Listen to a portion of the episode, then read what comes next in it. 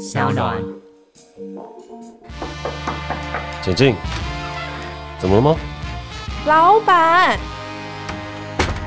那些你不敢跟老板说的事，在这儿说给你听。Hello，大家好，我是 Jack，我是一名导演，同时也是一名创业家和酒吧老板。而今天在我旁边的是我的同事 Cady。Hello，大家好，我是 Cady。那平常我是 Jack 的员工，但因为感谢这个节目呢，让我可以问那些我平常不敢问老板的事情，所以现在就是平等的概念这样。OK，好，看起来上一集节目给你的压力还存在，所以这一集节目开始有点紧张。因为我看今天要聊的、要问的事情也蛮敏感的，嗯、比上一集薪水更敏感、更针对性一点。你要问的事情叫做“冠老板”，对，冠老板。但其实我要先反问一下，因为我虽然是一个年轻人，今年还没有过三十岁，可是其实我并不是很能跟得上时代的趋势和潮流。就大家说的那个“冠老板”，明确的定义和解释或那个故事是什么？好，冠老板呢，就是我自己的定义是这样，就是他跟你说你要共体时间，但是兼的只有你，共体时间只有员工在煎，然后员工都不讲，久了之后他就被惯坏了，他就觉得有一天员工讲了之后，他就觉得，哎，不好意思，我对你很好，哎，的惯老板大概是这样。你刚刚那句话是我们在中间空档聊天的时候，气话刚刚在旁边提醒我们。对，我觉得他讲的非常好，然后我要加上，再加上我补充我自己的注解，这样子。哦，OK，嗯，这部分我了解。但你刚刚说你还有一个故事是可以分享。好，我先讲。我之前在跟一个老板聊天的时候，我就问他说：“你觉得实习生要不要执行？”我就去问他这个问题。他跟我说了一句话，就是我 forever 记得，因为实在是太让我震惊了。他就跟我说。嗯，对我来说，公司就是一个美丽的池塘。然后，如果有几只鱼想要游进来，那我很欢迎啊，让他们进来游来游去，游来游去，我觉得很好啊。他就这样回我，哎，等下这个有点悬，有点打颤。就是他这样，他就这样回我，因为他有点艺术家性格。嗯。但其实我会这样问，是因为在他的公司，实习生就是没执行。所以我有点想是跟他聊天的时候问他说：“你觉得实习生要不要执行？为什么不执行？”他就这样回我：“这就是冠老板，你懂吗？就是他冠老板就是觉得说公司很好，然后你就是来这边学习，然后我让你在这边学，然后还有给你薪水，你要感激我。他用公司是美丽池塘，你有没有觉得？有没有觉得哇？所以所以所以他最后有没有给薪水啊？没有，没有。好，我分享一个我的故事好了。好，我分享一个。问太久。不会。好，在刚创业的时候，我们公司也是在找实习生。嗯，然后那个时候在找实习生的时候，我们就觉得我们自己也是大学刚毕业就创业了嘛，然后就觉得实习一定要给配。然后呢，接下来要给大家一些想法、一些空间。然后那时候想的很好，然后我们就开了一个实习生的缺，然后实习生也真的应征进来。但后来我们就把它关掉了，原因是因为后来我们发现，我们投注在实习生的时间、精力和成本太高了，所以。我们后来基本上就不招实习生，我们只招攻读生。就是哦，虽然是以实习的名义，但我有明确的工作要给你，然后我针对那个工作付钱。但如果你有想学其他的，那那个是你额外想要跟我们学的事情。那如果你是我们的工读生，我愿意花额外的时间教你。但如果今天有一个，譬如说。大学学校要来跟我谈产学合作，然后它不符合我工读生所需要的需求，就是我今天以实习生这个名义来讲，我有一些工作任务要派给你，你是没有办法完成的，那我就会跟你说不好意思，我没有办法做这件事情。哦，所以对我来说，其实我也经历过一段时间，是我觉得我们都会很美好的想象是说，诶，实习生我一定要给他钱，然后给他最好环境，然后灌溉，然后成长，然后公司一起欣欣向荣。我一开始这样。但后来我觉得这两块要分开。你如果真的是来这边学的，那这个东西不好意思，我没有办法给你钱学东西。但是如果这中间是你有帮我完成工作的，那只要你工作，我就要给你钱。所以我后来分割的方法就这样很简单，就是你工作的 working hour 我会配给你。但是如果你是来这里学东西的，那不好意思，这个东西就没办法。但如果你在我这边工作，然后顺带你想要学一些东西，未来有机会变成我的正职，那我非常欢迎你成为我们公司的 intern，然后我会把你该做的工作派给你，然后我也安排好你应该要学的事情，嗯，然后最终欢迎你加入到我们公司里面的一员。因为我觉得很多很多老板都觉得实习生就是不是自己人，他就是帮公司节省人力成本的一个方式。其实我超多故事都是这样，就是我有个朋友甚至跟我说，他觉得实习生就像免洗筷，他们就是一批免洗筷进来，然后被老板这样用用用，然后用过就汰换，再招下一批免洗筷进来，多可怜。可能真的有存在这样的状况，但对我来说，我只是一个逻辑分明的人。这样讲有点残酷，但实习生对我来说，他有几个不一样面向。一是 marketing 的面向，我今天有没有办法透过实习生来跟学生建立起更多不一样的合作？好，嗯、那如果我要建立起合作，我对他们是有需求，那我就要给他们钱。因为我对你们有需求嘛，那我是请你们过来，那我就要给你钱。但你没有完成我的工作，但是他达到了我对于一些大学的 PR，拓展了我公司在这个群组里面的知名度，那我一定会给你钱，因为我需要你。好，第二个状况事情是，我的公司接下来我想要去找人，可是我想要找人的方向是我需要栽培他一段时间，然后我有一个明确的任务指标可以来评估。嗯，那在这样的一个情况下，我也会给你钱，因为我就是有一个明确的任务，但是我期待的事情是三个月实习之后你转正。所以这个实习是真的实习，是来企业实习，实习完之后进到企业。嗯，所以这个是另外一个我会给。然后第三个事情是我们公司有曾经发生过一件事情，是我已经发誓我不要再收实习生了，就是那一种只是来学东西，然后我要一直带他成长的人。但我觉得我我不要，因为我们没有时间，我没有时间带一个 intern 是没有产值的。嗯，就我不是学校，我是公司。可是学校在暑假的时候还是有希望做到这样的事情，那我会明确跟他讲，不好意思，这个我们没有办法去做。但如果你是想要来学习、想要来看的，那你可以来。但我不会给你明确的工作，我不会给你，你就是你来了之后，你看你到底能做些什么样的事情，然后你想要去哪一个部门看，我基于可以协助一个人了解这个产业，我会去做。可是我也不会给你明确的工作，就是。你们来这边，我没有叫你你要完成某一些任何的事项，没有，你就是来这边学习看。然后，如果你真的有很好的学习的心态，那我可以指派一个专人来告诉你说我们现在正在做什么，就这样。可是这个事情现在对我来说已经不太会发生了。除非今天有一个很大的人情压力，某一个系主任来拜托我说：“哎、嗯，嘉凯，我现在班上有一名学生，他真的很想要去 SOPEX 实习，然后什么事情都不要，什么东西都不要，我只求你把他放在公司里面，让他可以看着，让他可以了解产业环境。”然后我看着那个系主任，我就呃，好吧，就碍于人情，我才会去收这样的实习生。但如果这样的实习生进来要我付钱，我就说我没有办法。好，你突然让我想到，我后来后来我就有问那个老板说。说，那你为什么要收实习生？他就回答我：社会责任呢？他就这样回答我。但其实，在他底下工作实习生是做牛做马的，就是什么都做。真正的冠老板就是这样，他觉得他让你做劳力，然后做呃知识的产出，everything，但是他没有给你钱，他觉得非常合理，就是冠老板。嗯。但你目前我刚刚听，我觉得你好像不是冠老板。OK。然后我还要跟你分享，就是关老板比较夸张的故事。就是这也是发生在一个我还蛮亲近的朋友上面。他之前在片商工作，他工作了一阵子之后，他的老板应该说他的主管啦，对，他主管就跟他说，能不能帮我签一个，就是帮他把他的薪水报比较高的那种。就是他其实一个月只有去四天哦，然后领时薪一百五，然后他就说我要你的身份证，我帮你报，就是你帮你报你年收十五万这样。反正他就叫他这样做，然后我那个朋友就说。嗯，我不太想要，就是他也打电话问他妈妈说，我的我的主管叫我做这件事情，然后他觉得很怪，因为他那时候只是一个大学二年级的的小朋友，所以他完全不了解。然后他妈就说不行不行，因为感就是就是不行，他就跟他主管说，我妈妈说不行。那个主管一开始就说，哎，可是我之前就是所有的实习生我都这样用啊，就是根本就不会怎么样，不会发生什么事。他说这这只是签一下，而且你也不用缴税啊。然后后来我那个朋友还是不想要。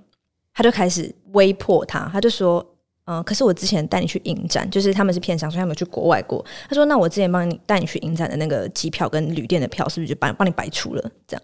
但其实那些钱是那个主管会自己去拿去报账，他就拿这个去压他，因为他已经带他去过了，就是要他帮他签。他的目的就是因为他呃年收入可能没有没有到那个标准，他就不用缴税，但他可以把他自己的税移转到他这边来。然后他一直都这样做，就是每一届的实习生，嗯。”来，你有什么想法？我觉得 我突然听懂一件事情，就是冠老板跟非法，这应该是两件事情。就是对我来讲，很多冠老板都这样。因为我觉得有一件事情是，刚刚那个比较像是游走在非法的边缘，跟我理解的，就是违法。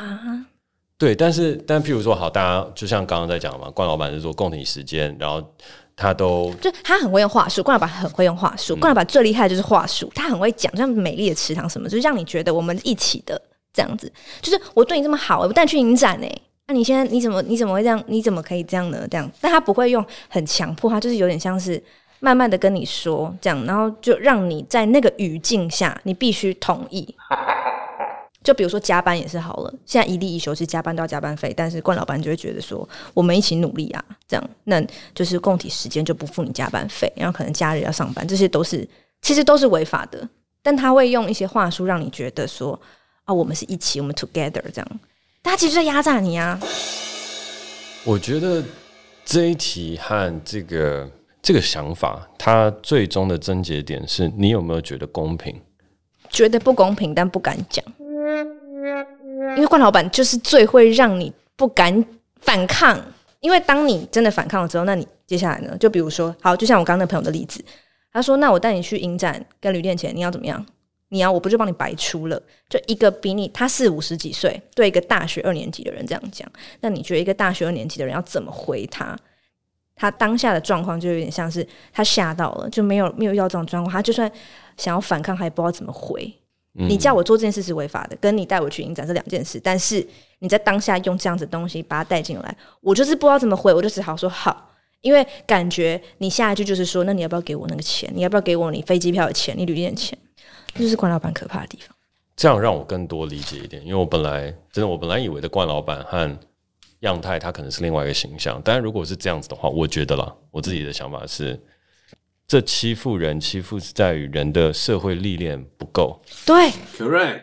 嗯，所以对我来讲，他是不是老板不一定，他可能是主管，他可能只是一个比你上一级的人。嗯，他因为社会历练比你多，所以他会了很多话术，他会有很多地方来诓骗你目前所代表的才华、代表价值、代表可利用的东西，然后不知不觉被吃干抹净。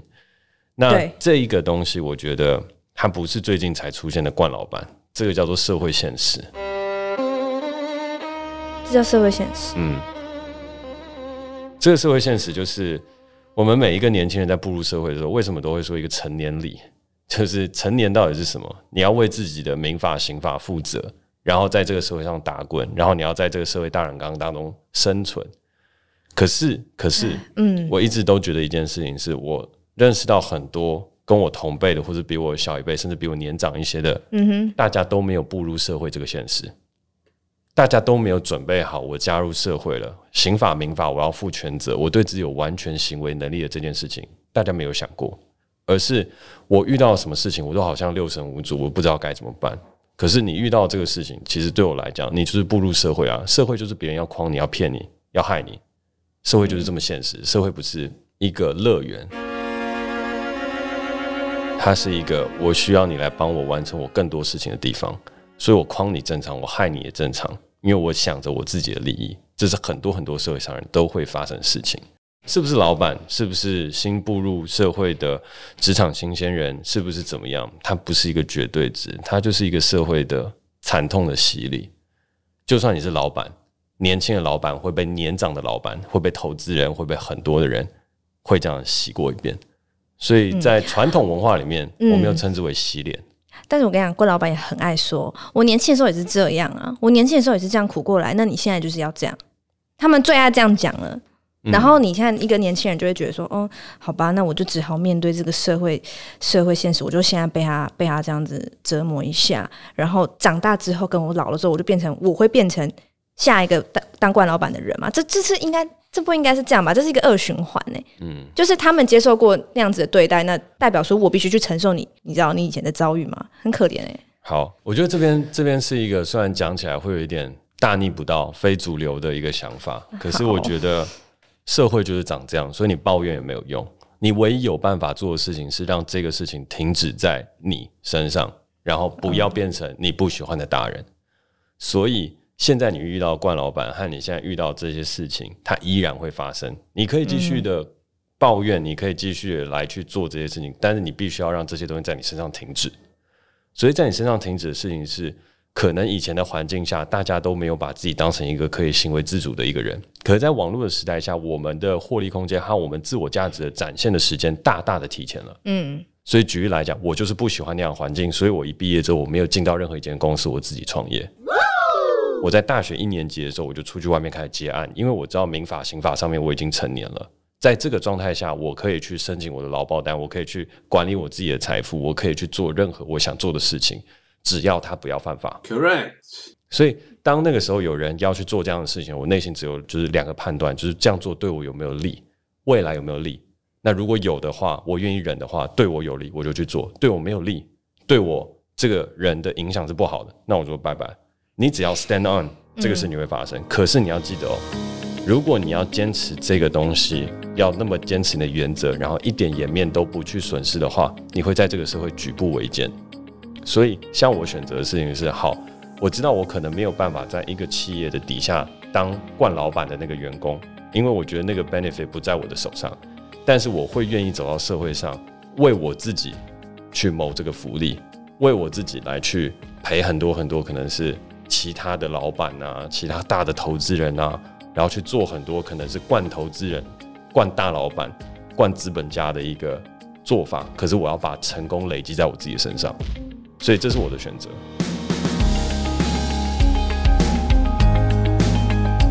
所以我常常，如果你真的要说的话，我可能是一个惯投资者的人。可是拉回过头来，我的选择就是，那我要做什么样子的做法和想法？因为社会是这样。对，但是不是每个人都像你这么，你知道，就是。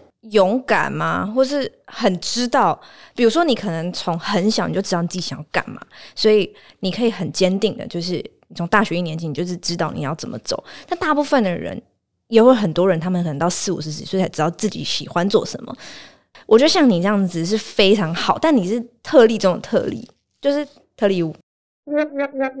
重点是很好笑，好，重点是。就是像你你刚刚说的，就是只能让这件事停止在你身上。可是我觉得应该是要让这样子的现象停止吧。如果他们可以自己有一点觉察，或是觉得自己这样做其实很不 OK，那我们就不用去承担这些啊。好，这边要分享一件事情，就是我们常常会说有很多东西叫历史共业嘛，就是我们自己这一代会要承担很多的历史共业和很多东西。但我们先不聊很沉重的，我们只聊一个很简单的，就是。在上一代人的时候，他们的做法其实就是长那样。嗯，所以你要改变他们，基本上是痴人说梦，因为他们就长那样，他们的规则就长这样。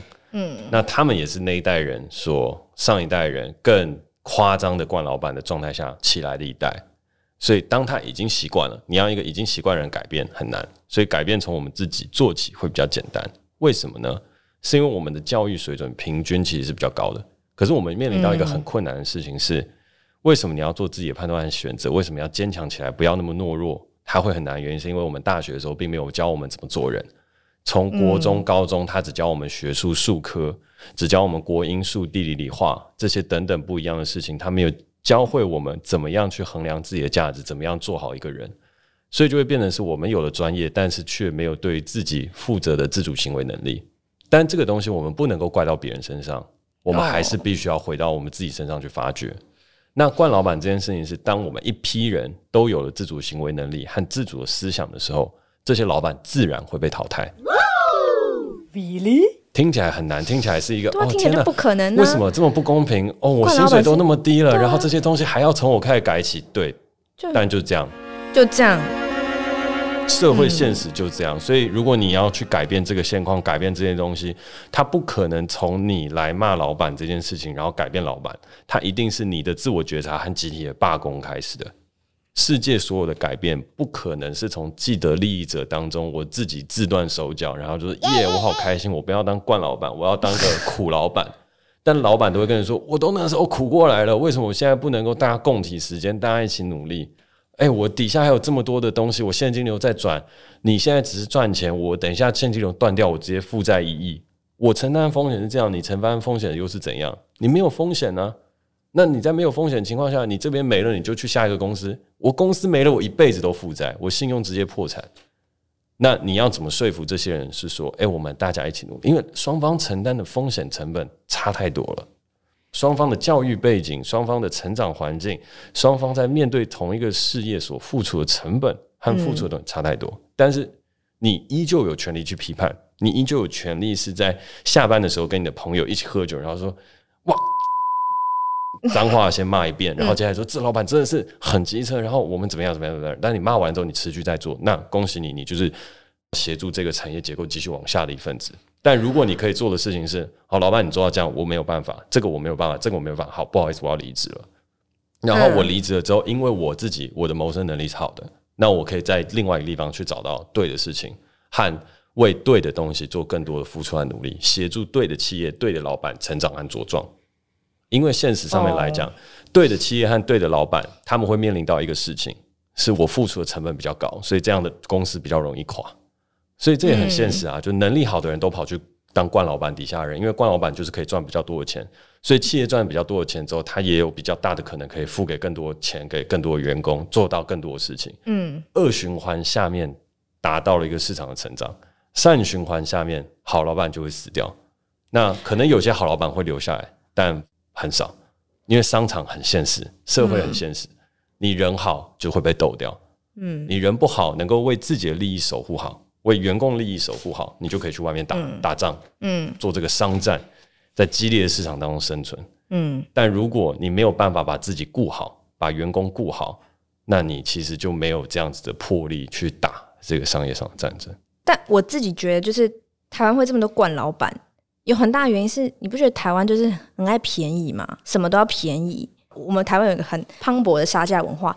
回到上一集讲的，就是时薪的问题，就是明明时薪是基本时薪，他明明就是基本时薪哦，就是我你最少要给基本时薪，但是冠老板就会觉得我已经给你一百五了耶，啊，我已经给你一百五十八嘞，我已经给你最高了。就是如果就你刚刚这样讲，就是我们没办法改变他们，我们从这边开始，可是再跳脱到更大的，就是台湾整个环境，就是我觉得台湾就是很爱便宜。然后之前 Jeff 跟 Tina 就是我们的工程师跟我说。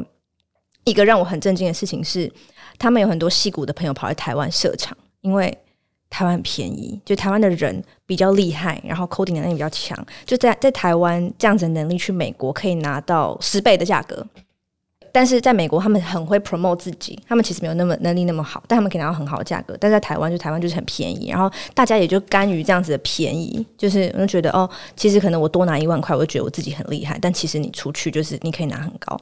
就我觉得台湾的这个便宜的状况就是很难改变，然后导致冠老板越来越多，然后冠老板越来越多，然后我们就继续受害，然后我们就只能跟自己说哦，我们要从此刻停止这样。但是在此刻停止当下，台湾还是一个很便宜的环境，大家都喜欢便宜的人。你这个问题一连串问下来，它其实是很多跳跃式的问题，在往下得到了一个结论，变成是便宜和冠老板这之间的关系。对啊。但是其实这边的话，我觉得先切一个大家会有困惑的地方，就是为什么台湾工资比较便宜，然后为什么冠老板文化会形成？先撇出刚刚延伸出来的枝微末节的问题，譬如说美国薪资可能台湾十倍，但是美国它的税比较高，它的生活费也比较高，综合起来，你的生活所得和平均感受贫穷的东西跟我们现在是不一样的。你在台湾赚十万，在戏谷不好意思，你是甲级贫户，你一个月在戏谷赚十万是很穷的。你在那边付完房租、付完车子、付完水电，然后在那边吃完饭之后，你存不到钱，然后你每天过得很穷，嗯、是你要从西谷飞回来台湾，你才会变得有钱人。好，但这个东西先不谈，先谈为什么会有这么大的剥夺感和惯老板的原因，是因为台湾的政治环境。Oh no！台湾的政治环境造成了我们，因为我们在某一部分的民主制度下，那它其实民主跟资本产生挂钩的时候，企业家。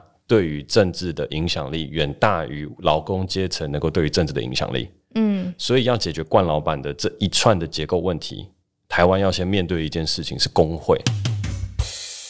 台湾没有工会，所以冠老板一定会发生。工会也没有力量，所以我们没有办法跟资本抗衡。所以，如果我们要解决这件事情的第一个事情，我们看从法国、美国、英国到任何的其他的先进的国家，我们要看到的事情是，工会必须组成，工会必须有力量，劳工才可以被保护，惯老板才不会发生。可是台湾，你看有多少行业有工会？没有多少个。组成了工会之后，工会有力量吗？没有。那为什么会这样？因为资本家长期的捐献给政客。Oh no！政客长期的保护资本，Oh no！长期保护最大的企业主，Oh no！他保护的是冠资本家，中小企业老板很多很可怜，他也就是苦哈哈过日子。所以回过头来，如果我们今天要问的一个问题，冠老板为什么会发生的话，那我会跟你说，台湾长期以来民主黑金，然后政治的这整块的运作体系。造成了工会无法形成，造成了我们现在很难去解决一个结构性的问题。但如果又拉回来说，那面对这个事情和面对这个问题，我们该怎么办？那我就说，只能装进自强了。就是从此刻此刻想办法啊、呃，不要再让自己成为下一个冠老板。我觉得有一个事情是，选择一个你会想要支持一辈子的企业进去工作，不要只把工作当工作。如果你只是把工作当成赚钱，然后来做这些事情的唯一目的，然后只追求薪水更高的话，嗯，那你永远做的事情就会是惯老板。如果你有其他的价值追求，想要这个事情在同时追求到薪水、追求到自我价值当中，它可以取得一个平衡的话，那你有机会选择一个更好的企业。这个企业茁壮了之后，它不会再采取惯老板的形式，它会采取我们一起共荣共损的形式来改变这个社会的结构。我相信社会上有很多新的事业是这样，但是他们活得很辛苦。可是我们不断努力在尝试，这是我觉得我们可以做的其他选择。不一定你要出来开公司啊，但你要选择一个不是冠老板的公司。举例来说，那如果你在现在的公司不开心，你觉得我是一个冠老板，或者哎，我也不知道，冠老板算是我对对吗？如果你觉得我是一个冠老板的话，那你这时候应该就要勇于选择离开。那你如果觉得不是的话，那我们在面临到一些困难，当我喊出所谓的共体时间，你也相信我，我兼你也兼的时候，那这时候就是我们要一起努力克服，然后环境会变更好。所以我觉得选择是很重要的，每一个人都要有牺牲。你想要把冠老板的体制改掉，那你就会牺牲掉自己一些权益，因为你想要让世界变好一点。但这个牺牲不是为了那个老板，而是为了自己。对，好吧，那你觉得冠老板过不过分？你有没有觉得很坏？我不会说他是一个坏人，我不会，因为我觉得世界上有很多的坏人，还有很多的东西，他有不一样原因。但是我觉得做这个事情是不对的，不对的。然后这个不对的事情，像你的朋友他做这件事情就是好的，他坚持了自己的原则，他要做好这件事情，所以他没有把这个东西签下去。但最后的结果还是他签了，因为他必须，他没有办法反抗他。为什么必须还没有办法反抗？因为他，我刚刚不是说了吗？他就跟他讲啊，他就拿那个东西压他，然后他那时候就很年纪很小，他不知道怎么回他，所以他就成为了这个冠老板底下的一个悲歌。那这边就还是要拉回来我的立场了，我的立场就是你必须要让这个事情停止。好，除非你觉得你想要在这个公司里面做到更多，不然的话，抱怨然后继续下去，然后容忍这个。不会是更好的啊，然后他也不完全是老板的问题。当然，老板他是非法，这也是不对的。可是我们也是个这个结构的一份子。如果没有我们，他们也无法继续下去。然后，如果他的理由是没有你，我还有下一个。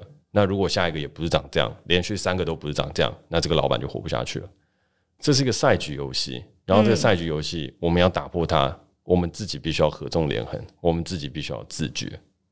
好，我先初步审核，我觉得你不是管老板。感谢，因为其实这也是我今天第一次碰到，所以我也很好奇，大家对于关老板还有什么不一样的故事、不一样的案例，嗯，可以再多做讨论，可以跟 Cady 这边做一些分享，然后我们还可以再延伸更多我觉得有趣和好玩的故事。感谢你收听今天的节目，我是 Jack，我是 k a t i e。如果你喜欢我们的节目的话，欢迎在 SoundOn 上面订阅我们哦。那我们下次见，拜拜，拜拜。